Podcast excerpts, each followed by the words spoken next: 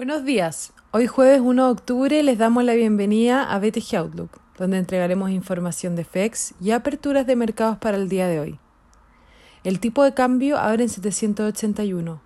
A la baja respecto al cierre de ayer, con los mercados positivos ante las esperanzas de que un paquete de estímulo fiscal sea aprobado en Estados Unidos. Los futuros americanos avanzan en un más 0,97%, mientras que Europa lo hace en un 0,48% y Asia cerró la jornada mixta, aunque marcada por la paralización de la bolsa de Tokio tras una falla en el sistema del operador de la plaza japonesa. Las materias primas retroceden, con el cobre cayendo un menos 0,74% y el petróleo un menos 1,44%.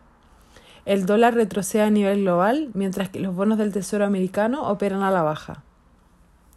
Los esfuerzos para lograr pasar finalmente un paquete fiscal parecen estar dando frutos. Steven Mnuchin propuso un compromiso por 1,62 trillones de dólares que incluye mayor ayuda estatal y local, además de 400 dólares a la semana como seguro de desempleo. Las conversaciones continúan hoy luego de que la Cámara Baja retrasara su votación del paquete de 2,2 trillones de dólares para dar más tiempo a Nucci y Pelosi. La libra se deprecia ante un reporte que muestra que Gran Bretaña y la Unión Europea se encuentran alejados en las negociaciones para un Brexit. En el plano económico, el foco se encuentra en el dato de empleo en Estados Unidos. Hoy a las 9.30 se publicarán las peticiones iniciales de desempleo de la semana pasada, las cuales se esperan que hayan caído 850.000 desde 870.000 la semana previa según el consenso. Las peticiones continuas se espera que hayan disminuido a 12,2 millones, desde 12,58 millones.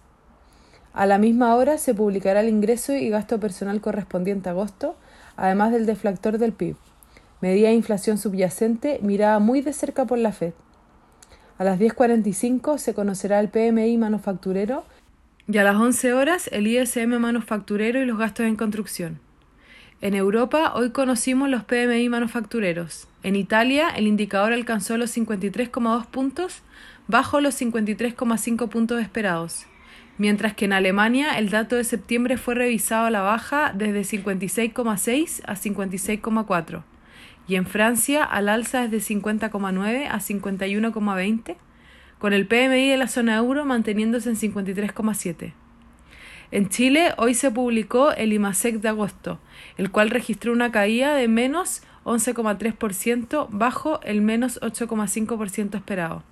El indicador minero disminuyó un menos 3,4%, mientras que el no minero lo hizo en menos 12,2%. El tipo de cambio opera a la baja en la apertura, en línea con el dólar a nivel global ante las expectativas de un nuevo paquete fiscal en Estados Unidos. Adicionalmente, Hacienda anunció ayer que para el mes de octubre espera subastar un monto de hasta 3.000 dólares con un máximo de 200 millones diarios. Cifra similar a la de septiembre, pero por sobre lo que había hecho anteriormente. Técnicamente, ayer nuevamente volvimos a respetar la resistencia en 790, mientras que el soporte en 784 marcó los mínimos del día.